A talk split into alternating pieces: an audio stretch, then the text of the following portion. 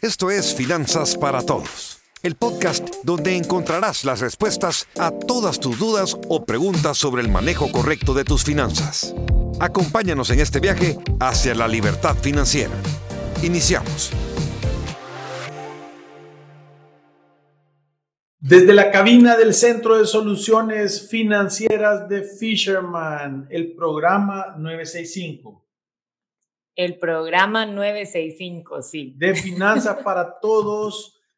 Estamos en este día trayendo un tema espectacular el día de hoy. Recuérdense que si usted quiere cambiar su vida, quiere tomar el control de sus finanzas, quiere tener paz y quiere aprender a usar una herramienta que le dé una genuina oportunidad de convertir sus sueños en realidad, tome asiento y abroches el cinturón porque vamos a empezar. Gracias por acompañarnos en otro programa de Finanzas para Todos. Estén listos siguiéndonos en nuestras redes sociales porque estamos con nuestro próximo evento Planifica tu 2023 todas las personas que les encanta el tema de la educación financiera, pero que todavía no están haciendo su planificación financiera, este es el momento de que haga su primer balance, de que empiece a llevar un presupuesto, de que tenga un estado de resultados, de que empiece a matar esas deudas o que no tenga ninguna, que conozca cómo empezar a invertir y ayudar a los demás y lo más importante, que tengan buenos principios y valores para poder dejar un legado para ustedes y su familia. 394 mil seguidores de la República de la Libertad Financiera y 20 millones 900 mil. Y sumando. Lento porque en el Mundial ahorita todos están ahí así, quiere ver. Viendo el fútbol. De verdad que... yo. saludos a todos los ticos que no están de buen humor ahorita, porque pobrecitos, pero... Eh, sí que les cayeron y no fueron, sí que les dieron y no fueron consejos. bueno, mira, pero yo estaba hablando, ahora hablemos de temas del mundial. Em, estaba hablando el día de hoy, estaba poniéndome a pensar después de saludos a toda la colonia alemana, los cuales desayunaron salchichón ahora de así mandaron sushi de salchicha alemana hicieron ahora los japoneses de verdad que le fue súper bien. No, pero yo lo que quería decir es que ya no me siento tan mal yo porque ya también... Con su Argentina. Sí, ya no me siento tan mal con Argentina. Ya, hay alguien a quien más molesta. Sí, le cuento que de verdad que aquí Alfredo no ha estado presente en las reuniones, él ha estado pendiente del mundial. De repente le dicen algo y dice, ya viste, 3-0, 3-2, 3... o sea que estamos con esa, con esa fiebre mundialista. Estoy a punto de decretar vacaciones nacionales en Fisherman, en la República de la Libertad Financiera, para ir a ver el mundial.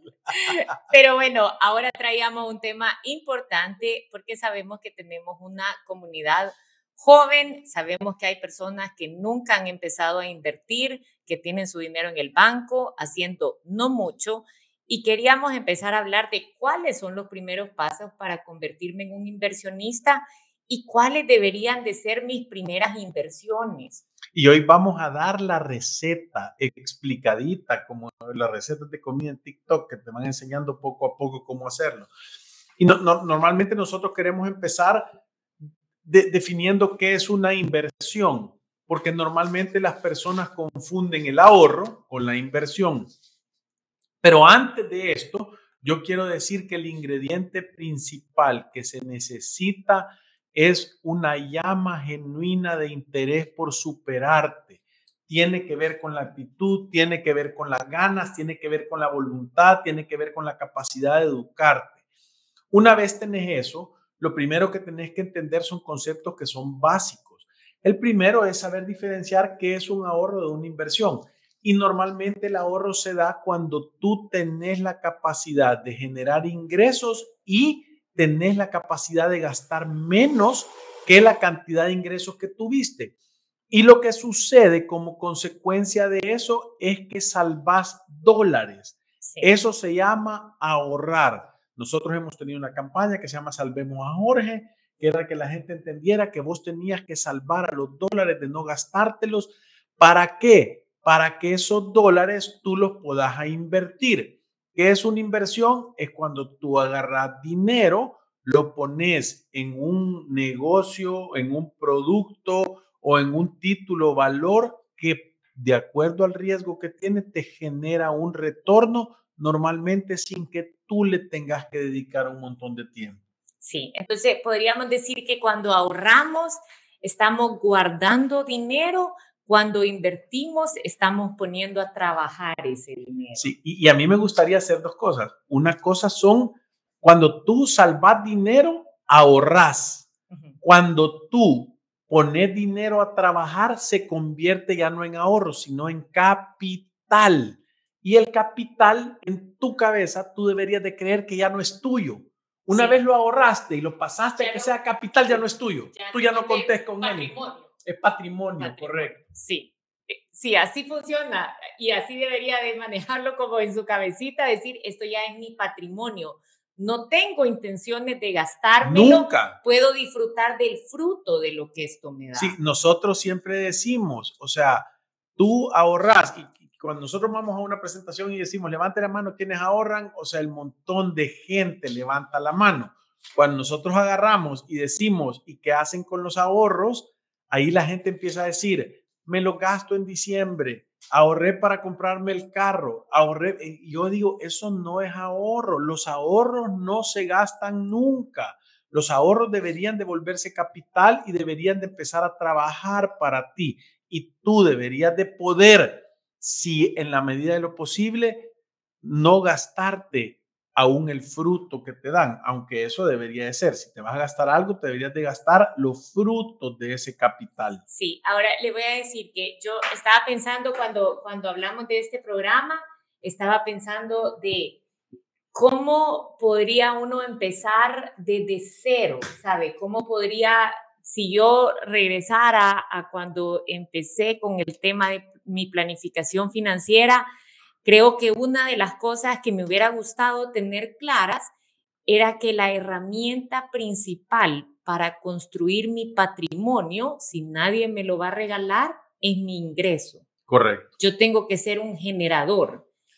Y la segunda herramienta es tener un estilo de vida por debajo de mis ingresos que me permita salvar dinero. Si yo hubiera tenido conciencia las primeras veces, la primera mes que estuve trabajando, de que estaba ante la herramienta principal para construir mi futuro, posiblemente hubiera sido más cuidadosa con algunos gastos o hubiera tenido como más motivación, para, motivación para, hacer mi planificación financiera y tener un método para controlar eso. Y, yo quiero dar datos para que la gente entienda cómo se debe de comportar. Normalmente las personas que son exitosas a través del tiempo en la vida y esto lo han dicho estudios, eh, le dedican el 30% de su tiempo efectivo a tener planes de cómo aumentan sus ingresos y cómo controlan sus gastos.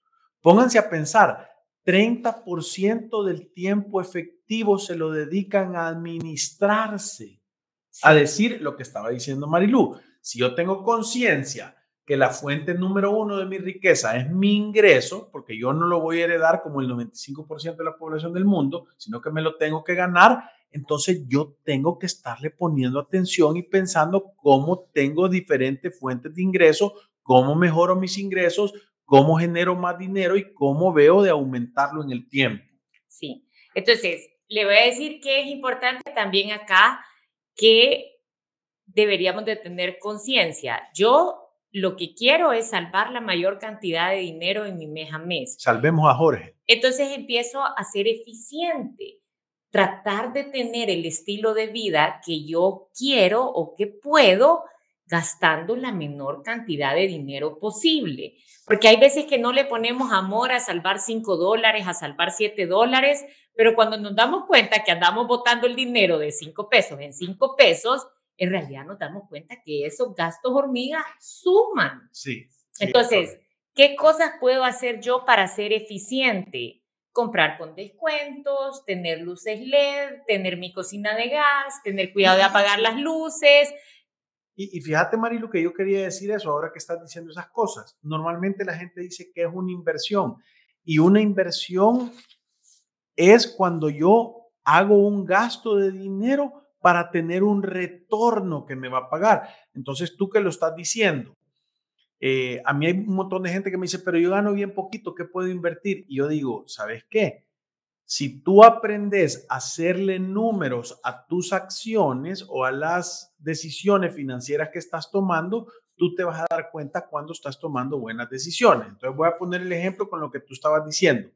Yo tengo una secadora eléctrica y seco ropa tres veces por semana.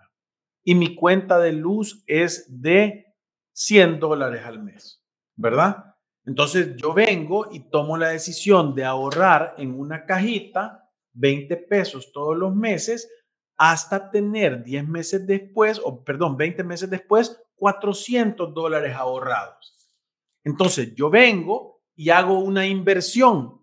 Compro una secadora de gas. Entonces, compro la secadora de gas por 400 dólares vendo la usada eléctrica por 100 dólares, voy a decir, la vendo barata, y entonces mi inversión fue de 300 dólares. Y ahora la cuenta de luz, en vez de salirme de 100 dólares, me sale de 70. Sí. Entonces, los primeros 10 meses, yo recupero mi inversión. Logré recuperar los 300 dólares de la secadora. Y después de eso, los siguientes cinco años que te va a durar la secadora en promedio son 60 meses por 30 dólares al mes.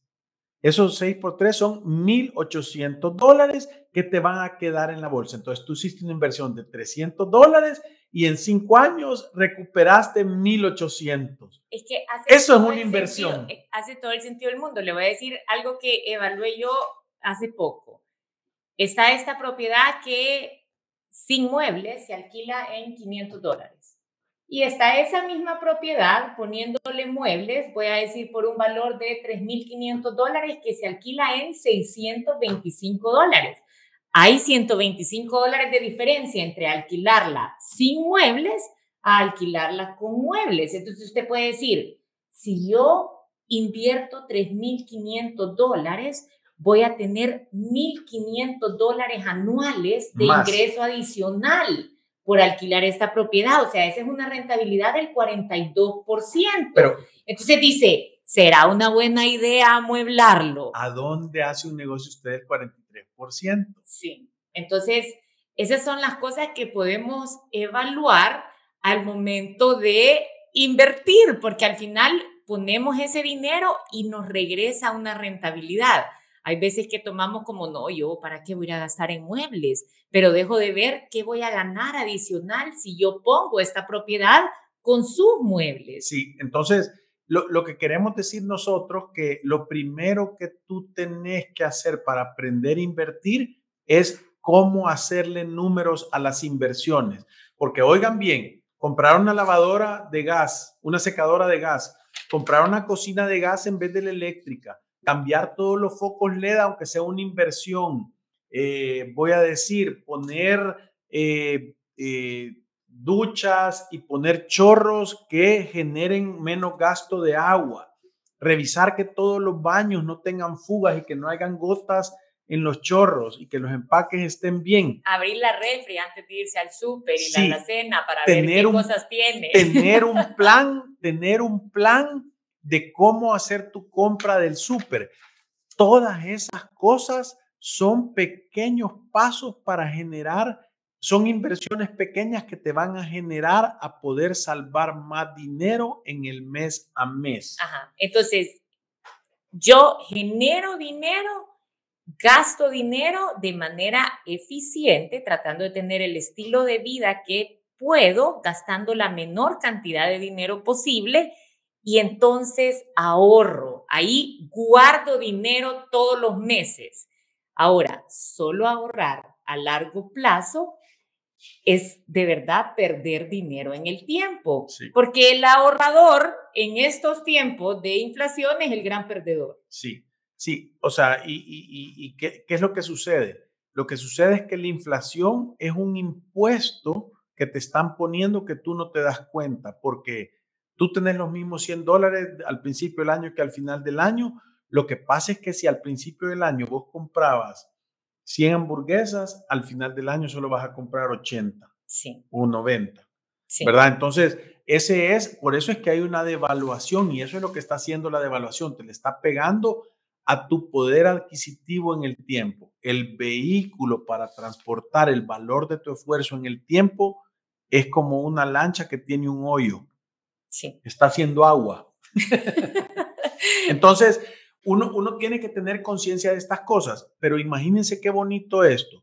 Si ustedes empiezan a cada vez que van a tomar una decisión financiera de hacer un gasto y hacerle medidas de cómo se va a invertir y cómo va a retornar el dinero, entonces lo que va a suceder es que tú vas a empezar a tomar mejores decisiones, decisiones que te aumenten tu patrimonio o decisiones que te hagan que tu dinero te regrese más rápido, ¿verdad? Y esa es la, la, parte uno y esencial de todas las inversiones, ¿verdad? Creo que si tú sos un joven está empezando a invertir, tu enfoque principal debería de ser en aprender o en educarte a cómo sacarle la rentabilidad a cada caso, a cada escena, a cada inversión, a cada negocio que te proponga. Vaya, yo le voy a poner la diferencia entre ahorro e inversión.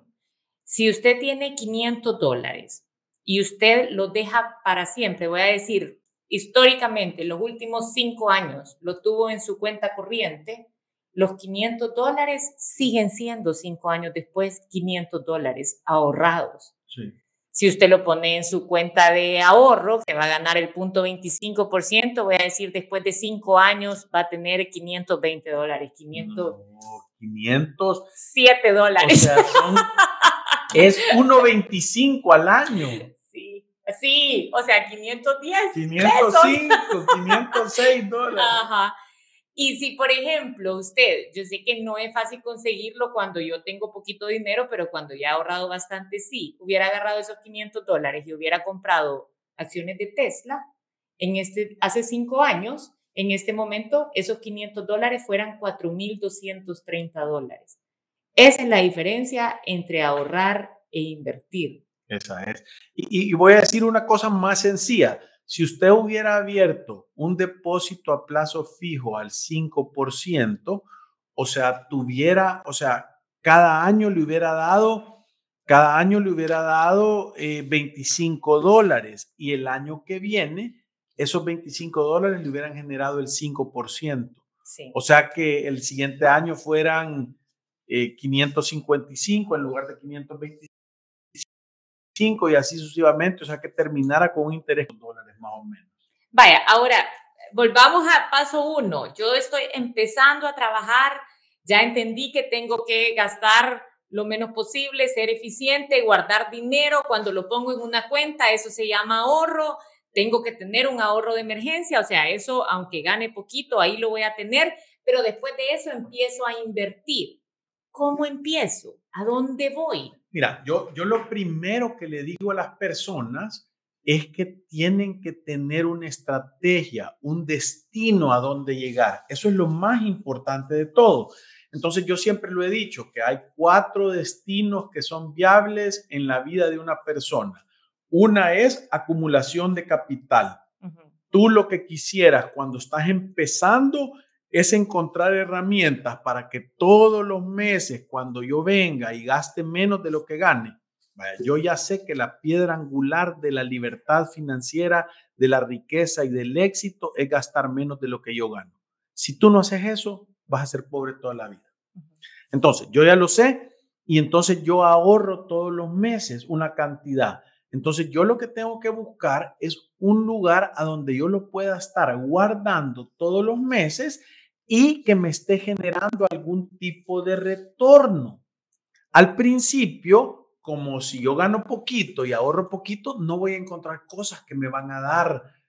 O sea, espérate, voy a decirlo. Cuando vos salís en un viaje al mar y empezás en la orilla, tú no vas a ver ballenas blancas, ni, ni ballenas azules, ni orcas. Vas a ver cangrejos. Entiendo por dónde va. ¿Verdad? Porque es lo pacho.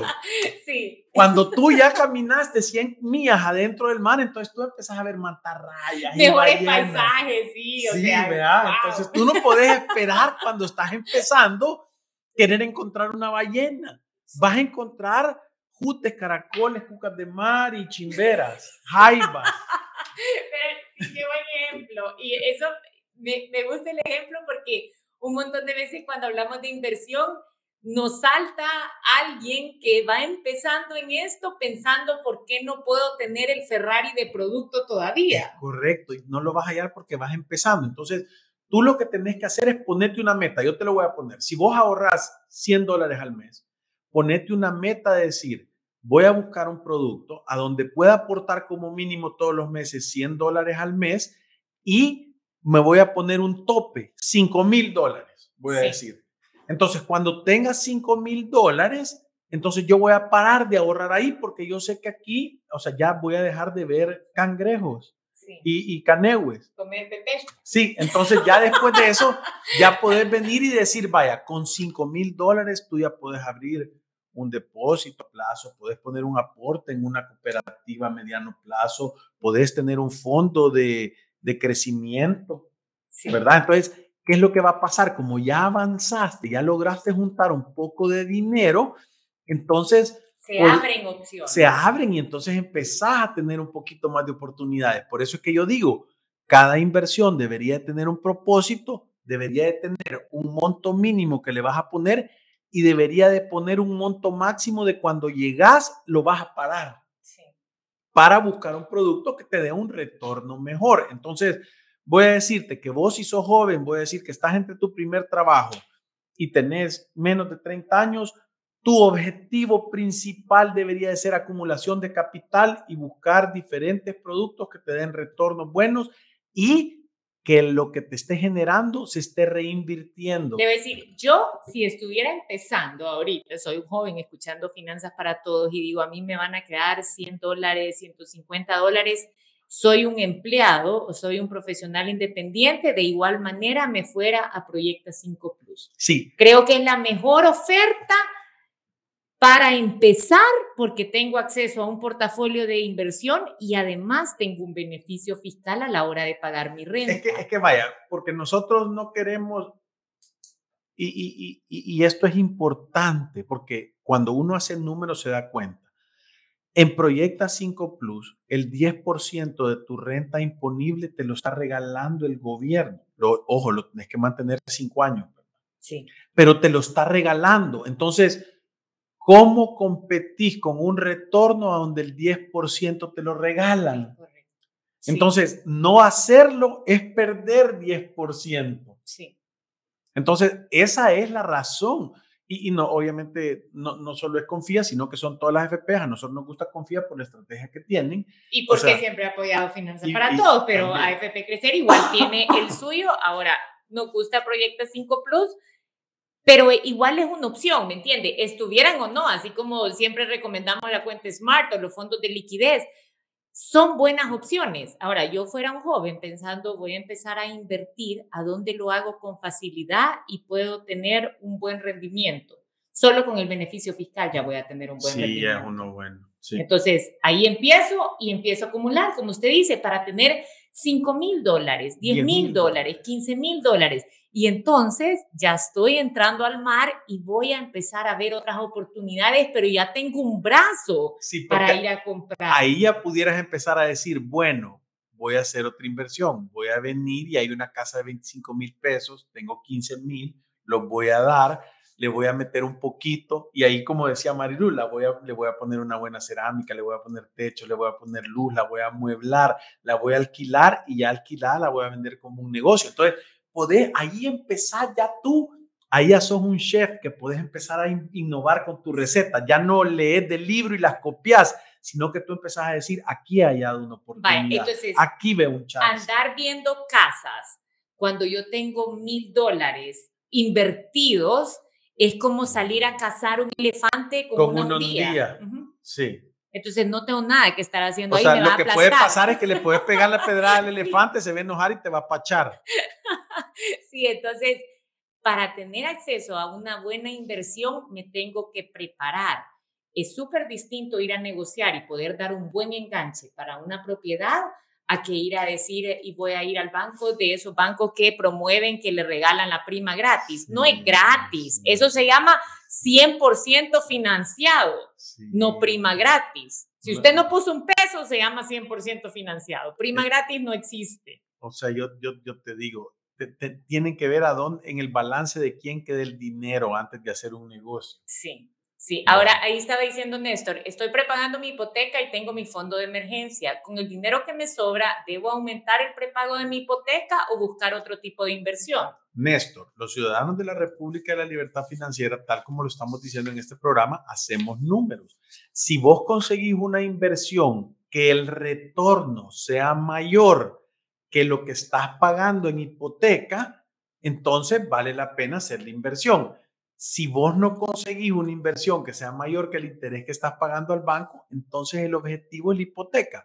Ahora, puedes decir, voy a agarrar y voy a tener una estrategia. Aquí es donde empezás a ser un cocinero creativo.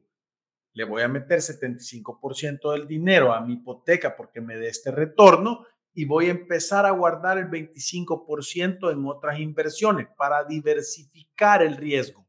Porque recuérdense que cuando uno hace inversiones, no solamente tiene que pensar en los retornos, sino que tiene que pensar también en la diversificación Pero ahora te voy a decir que yo, o sea, a mí me encanta la gente que prepaga sus hipotecas. Yo soy pro prepagar la hipoteca lo más rápido posible porque creo que es un rendimiento garantizado. O sea, si tu tasa efectiva es el 8, significa que el 8% se está yendo para alguien más y cuando tú estás matando el capital de eso, ese dinero que antes iba en intereses te está quedando en la bolsa.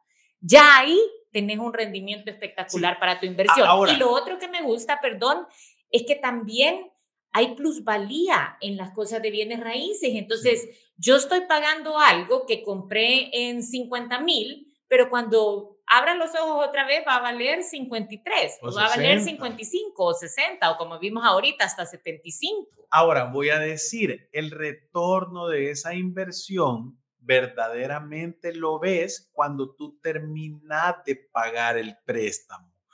Entonces, son inversiones de largo plazo. Por eso es que mucha gente le da miedo porque lo meto y no pasa nada. Y le meto extra y no pasa nada. No, pero sí pasa. Pero pareciera. No lo mira, pero No lo mira, pero no pasa. Entonces, ¿qué sucede? Tú te vas a dar cuenta de que eso ha sido una buena inversión de dos maneras. Si tenés una tabla de amortización y tenés proyectado los intereses para pagar y cada vez que tú abonas extra, te das cuenta cuánto te estás ahorrando de intereses. Es dinero que no vas a pagar.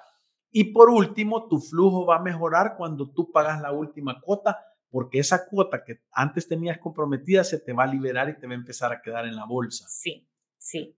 Alfredo, con esto nos vamos a una pequeña pausa comercial y ya regresamos.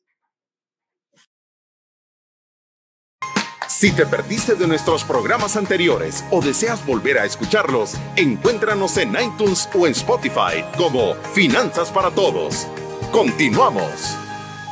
Y confía, es nuestro mundo digital donde puedes realizar tus trámites y consultas de forma virtual. Conéctate con nosotros desde cualquier lugar a través de Confía Virtual, correo electrónico, videollamada o envíanos un mensaje por WhatsApp o Facebook Messenger y nuestra asistente virtual Tessa te atenderá. Escoge la opción que más te convenga y haz tus gestiones con la confianza y seguridad de siempre. Confía, cada vez más cerca y a tu alcance. Si te perdiste de nuestros programas anteriores o deseas volver a escucharlos, encuéntranos en iTunes o en Spotify como Finanzas para Todos. Continuamos. Continuamos en Finanzas para Todos y le estamos explicando a la gente cuáles son los pasos para hacer tu primera inversión y cómo hacerlo. Yo lo, lo, que estábamos pensando y lo que estábamos diciendo era de la importancia de poder tener una gran capacidad de acumular y el éxito que te va a dar en tu patrimonio al final del tiempo es el porcentaje o la capacidad que tú tenés de aumentar el porcentaje de dinero que tú salvas. Hay gente que dice que logra salvar el 10% y se va a hacer rica, que salve el 15% de su salario y va a ser millonario o el 20% y va a ser multimillonario. Imagínense la importancia de vivir con poquito. Les quiero dar otra motivación.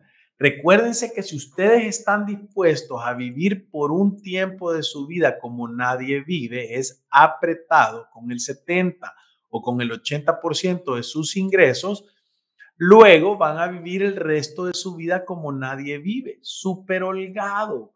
¿Por qué? Porque ahorrar no es una cadena perpetua. Esto toma un giro y pasa de un lado al péndulo de la abundancia. Entonces, solo es un ratito de sacrificio que ustedes tienen que hacer para verdaderamente llegar a, ese, a esa panacea donde tenés libertad financiera genuina. Sí, y, le voy a decir cómo yo lo ordenara, quizás para que, para llevar una estructura, o sea, si yo regresara el tiempo y empezara en este camino de las inversiones, con la diversificación y con toda la oferta de productos que hay allá afuera, yo lo ordenara de la siguiente manera. Primero, tratar de salvar el mayor dinero posible, ya lo explicamos. Viví como pobre. Sí, lo menos que pueda gastar, ahí cada vez que guarda está ahorrando. Después de tener mi ahorro de emergencia, que hay ofertas en el mercado para que este gane 3.5%, que es lo mejor que puedo hacer con ese dinero porque lo quiero tener a la vista, entonces empiezo a invertir.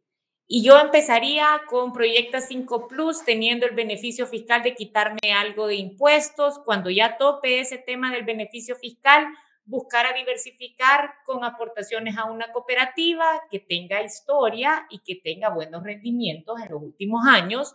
O también buscar a diversificar con depósitos a plazo. Ahorita hay ofertas de depósitos a plazo al 6%, al 7%. Em, también hay ofertas desde mil dólares a través de la Bolsa de Valores de Salvador de papeles bursátiles, 6%. O sea, esas son opciones a las que puedo empezar a entrar. Cuando ya tengo dinero y he tenido años haciendo esto, entonces puedo saltar con un poco de dinero a hacer otro tipo de inversiones. Por ejemplo, dar el 30% para la prima de un inmueble puede ser un local comercial, puede ser un apartamentillo, una casita, un terreno. Sí. Entonces, ¿qué hago? Viene raíces es bueno porque nadie tiene una fábrica para hacer más tierra. Sí. Ya está la chibolita esta que se llama el planeta Tierra. Ahora, no vaya con su dinero a comprar lo más caro, porque el dinero en bienes raíces se hace al momento de la compra. A mí se me quedó eso grabado y de verdad que ha sido un buen consejo. Yo siempre que he entrado a algo de bienes raíces, siempre lo hemos hablado con Alfredo de este día se hizo el dinero, porque es que se hace el día que una escritura, lo que no sabe es cuándo lo va a sacar, pero si uno compra carísimo, entonces va a pasar un montón de tiempo sin ver que su propiedad suba de valor. Ahora, cuando empiecen bienes raíces, en realidad ahí creo yo que prepagar la hipoteca puede ser una buena inversión. ¿Por qué? Porque lo que se llevaba el banco me va a quedar en mi bolsillo y además la propiedad que estoy prepagando está gozando de plusvalía. Y cuando tengo también otros dineros, entonces puedo entrar al mercado de valores internacional y después de llenar estas, entonces puedo pensar en capital de riesgo. Negocios. Ajá. Eh, o sea, negocios administrados por terceros, criptomonedas, cualquier cosa de estas, pero no puede ser que mi primera inversión, lo primero que voy a hacer es a comprar criptomonedas como se sintiera ahorita. Está, está, está. Y Rebeca nos dice, ¿conocen algún recurso de inversión en USA? Quisiera empezar a invertir, aunque sea con poco, pero no sé por dónde o cómo empezar. Rebeca, si tú vives en Estados Unidos, en Estados Unidos hay un montón de oportunidades de inversión. Son mercados más regulados, es más desarrollados, es más fácil. Si querés invertir en temas de la bolsa, en Robinhood, en E-Trade y esas cosas, puedes hacer tus cuentas y puedes empezar a invertir, pero yo no te lo recomiendo porque son cosas que tú tenés que estudiar y saber antes de decir qué voy a comprar. Sí. Entonces, yo te recomendaría que te metas a Google, busques el estado donde tú estás, productos de plataformas de crowdfunding en bienes raíces Eso en Estados Unidos son cosas que tú puedes aportar entre varios y compran inmuebles que dan una rentabilidad. Ahora, no es fácil desde El Salvador abrir esto. no, no, no, pero es que, ella dice en Estados, ella creo que vive en Estados Unidos. Ah, ok. Sí, allá hay muchísimo más oferta. Eh, aquí en El Salvador, o sea, no es que no esté disponible esta oferta, o sea, yo puedo tener una cuenta en Ameritrade, lo que pasa es que tengo que ir allá a firmar papeles, pero está abierto a internacionales. Casi siempre ponen restricciones de con cuánto tengo que entrar, o sea, tiene que entrar con algo de dinero. Sí, que tener o sea, no, no, no podés tratar de ir a invitar a cenar a una modelo de Victoria's Secret si solo bicicleta tenés. Sí. ese es un buen ejemplo.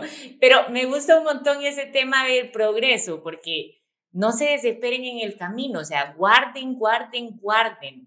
Yo me acuerdo que cuando estaba en el banco y a veces íbamos a los hoteles a ver a los asesores de inversiones que vienen desde Estados Unidos aquí a asesorar clientes y uno mira que hay una gran oferta. Lo que pasa es que para que lo inviten a platicar con uno de ellos tiene que tener un montón de pisto.